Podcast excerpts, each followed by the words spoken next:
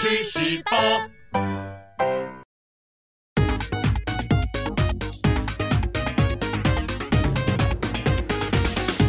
人生自古谁无死，曾闻何须看报纸？大家好，欢迎收看《锵历史 去史够》。嘿嘿，我们今天呢要讲的呢是人类历史上面规模最大的战争——第二次世界大战的内容。我们身处在战后和平的世界，不晓得当时全体人类大动员、彼此杀伐的历史，当然也就不能够理解战争有多么的可怕。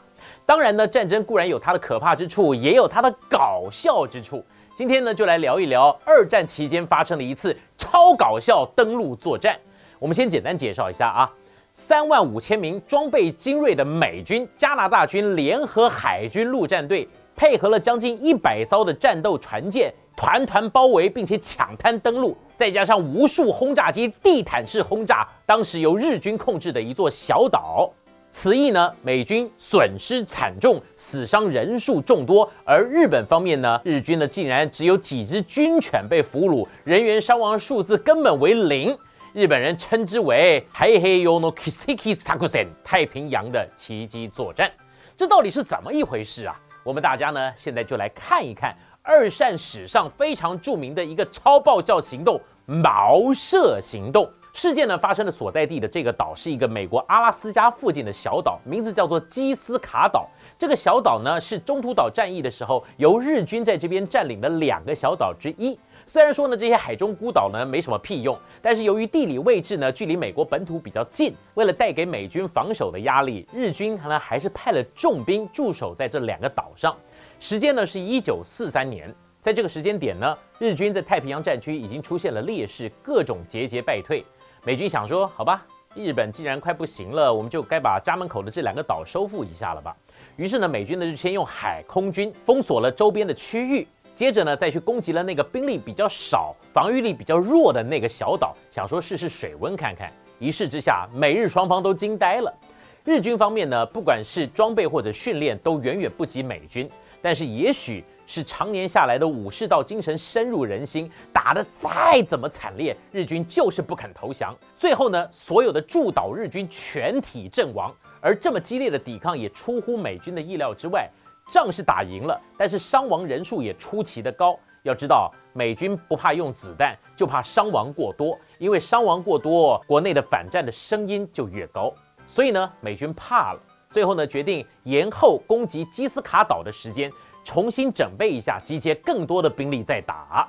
那日本人呢也怕了，全岛阵亡是多震撼呢？再加上基斯卡岛距离日本本土实在太遥远，他们体认到这个岛是守不住的，不如把宝贵的人力留下来吧。于是做了撤退的打算。但是都被团团包围了，是要怎么撤呢？答案只有一个字：雾。尽管当时这边呢已经被美国的战舰层层封锁，然而这个海域呢一年四季都会出大雾。日军想说，趁着出大雾的时候，在夜晚把基斯卡岛上面的守军给运走。一开始呢，日军是用潜水艇舰队来执行任务的。但是大家要知道，二战的时候的潜水艇的性能并不是很好，能够待在水面下的时间不长。除了水面航行的速度呢，却比一般的军舰还要慢上许多。结果呢，只运走了几百个伤兵，被集成了三艘的战舰。最后呢，日军决定用一般的军舰来执行任务。主要的舰队组成呢是火力比较弱，但是速度比较快的驱逐舰，趁着某一个出大雾的日子出发救人。此时日本人还不晓得，美军的一连串搞笑行动已经默默的展开了。首先呢，日军舰队出发没多久，其实就已经被美军的侦察机发现。飞机上面的美国大兵兴奋异常，赶快跟总部报告日军位置。日军就在这里，日军就在这里，一切的表现都非常的好，除了他回报的地点完全是错的以外。美军的反应很快啊，总司令立刻就根据侦察机回报的位置下令全军出击。原本把小岛周围海域团团包围的军舰，通通跑去了刚才那家伙炮报错的地点。更巧的是，大雾里面虽然什么都看不到，但雷达上面却显示了该海域有大量的讯号反应。吼，俩地方吼，全军炮击，打给日本人死！一阵乱打以后，咚咚咚咚咚咚，雷达上面的反应全部消失。如此强大的火力，哎，他们想说应该把日军都击沉了吧？军队的长官觉得非常满意，下令全体海军官兵回去港口补给。就这么阴错阳差解除了包围网，日军的舰队顺顺利利地抵达了小岛。他们只要人，不要装备。一个小时之内，所有的守军全部上船走人，只留下了两只来不及带走的可爱的军犬。哎哎，Dog life matters，好不好？不能够因为战争就丢弃狗狗啊！下次把你也丢在那里哦。我想爱护汪星人的人一定都会这样想。但是阿布纳自己都快没命，哪管得着什么狗啊？话说呢，日本人在美国人不知道的情况之下全体撤退。过了两天，美军呢终于重新准备完成，重新包围了那个小岛。这个时候，日本的船队早不知道跑多远了。飞到小岛上空的侦察机再次做出了优异的表现。他回报给总部说自己正在遭受地面防空火力的攻击，并且发现部队正在移动中。美军司令想起来前次遭受了日本人顽强抵抗的惨剧，下达了一道命令：先用战舰上面的大炮跟轰炸机轰他妈两个星期再说啊！于是轰隆哗嚓，空隆哗啦，这两个星期真的是那两只狗的狗生中最黑暗的日子。于是，一九四三年八月十五日。在一百多艘战舰的火力掩护之下，大概三万名美军以及五千名加拿大军兵分三路开始进行抢滩登岛作战。霎时间，枪林弹雨，烽火冲天呐！第一天结束点名，竟然有二十四名抢滩的士兵死在沙滩上。哎哎哎，等一下，等一下，刚刚不是已经说了日本人都撤退了，只剩两只狗吗？莫非是那两只狗拿起机关枪干掉这么多美国人吗？不是。原来呢，那天抢滩登陆的美军根本不晓得岛上没人，再加上那天呢又是一个出大雾的日子，大兵们看到人影就开枪的结果，这二十四名的士兵其实都是死在自己人的枪下。接下来的好几天，恶劣的天气、浓雾，再加上日本人在撤退之前在岛上事先埋好的大量地雷，美军还一直认为日本人还在顽强抵抗呢。而每天都有因为进行往内互打导致的伤亡出现。到了第三天，美军遭受了登陆以来的最严重的损失。一艘在岸边执行掩护工作的驱逐战舰，不小心误触了日军撤离的时候顺手布下来的水雷，战舰大幅损坏，只差一点就要沉船。船上呢更有七十一名官兵因此阵亡。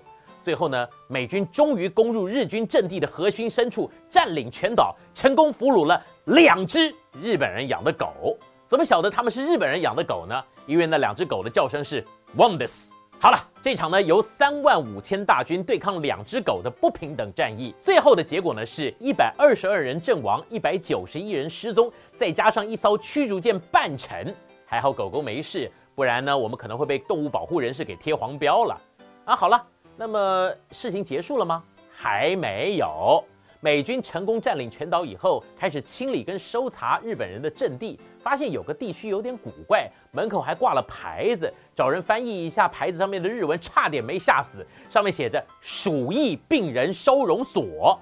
妈呀，难道日本人在这边埋了生化武器吗？吓死了的美国人赶紧调集了疫苗，并且找来了医生，帮参加战役的军人们接种疫苗。没想到又发生了灾难。因为这批疫苗的似乎反应不好，产生了太多的不良反应，结果一堆人又病倒了，连美国此战的总司令官也被送回大后方，直到战争结束。当然，事后调查才发现，岛上根本没有鼠疫，这只不过是日军留下来的诡计之一。一个牌子骗死一堆人，也真是够呛了。后来呢，参加这场毛射行动的美军，在后世被讥讽为史上最大实战登陆演习。对于日本那边来说，仍然没有守住这个小岛，但却是一场奇迹般的战役。